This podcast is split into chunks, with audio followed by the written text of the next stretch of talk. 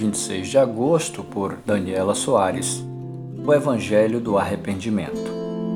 Ou será que você despreza as riquezas da sua bondade, tolerância e paciência, não reconhecendo que a bondade de Deus o leva ao arrependimento?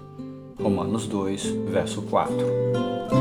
Não precisamos ser profundos estudiosos da palavra para percebermos que a mensagem do Evangelho é um chamado ao arrependimento. A grandeza de Deus e do seu amor, em contraste com a postura do pecado da humanidade e de cada um de nós, nos leva a um suspirar pesaroso devido à nossa condição. Jesus pregava: Arrependei-vos, pois o reino dos céus está próximo. Mateus 4:17. Esse é o evangelho. Essas são as boas novas.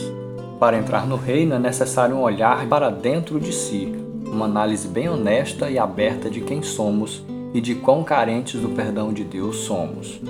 É esse reconhecimento que nos levará à posição que o Senhor quer, uma posição de dependência dele, para que sejamos justificados pelo sangue de Jesus. Não podemos deixar o pecado tomar espaço em nossas vidas. Todo dia é dia de nos apresentarmos ao Pai em arrependimento. Sua bondade nos leva a essa posição e ao desejo de mudança, pois o pecado não é o nosso alvo e não nos satisfaz. Pelo contrário, nos entristece. O arrependimento tem como fruto a mudança de atitude. Não é apenas um sentimento. Muitos pensam que a bondade de Deus serve para cobertar de forma irresponsável as nossas falhas, mantendo-nos na mesma posição e direção. Mas não é assim.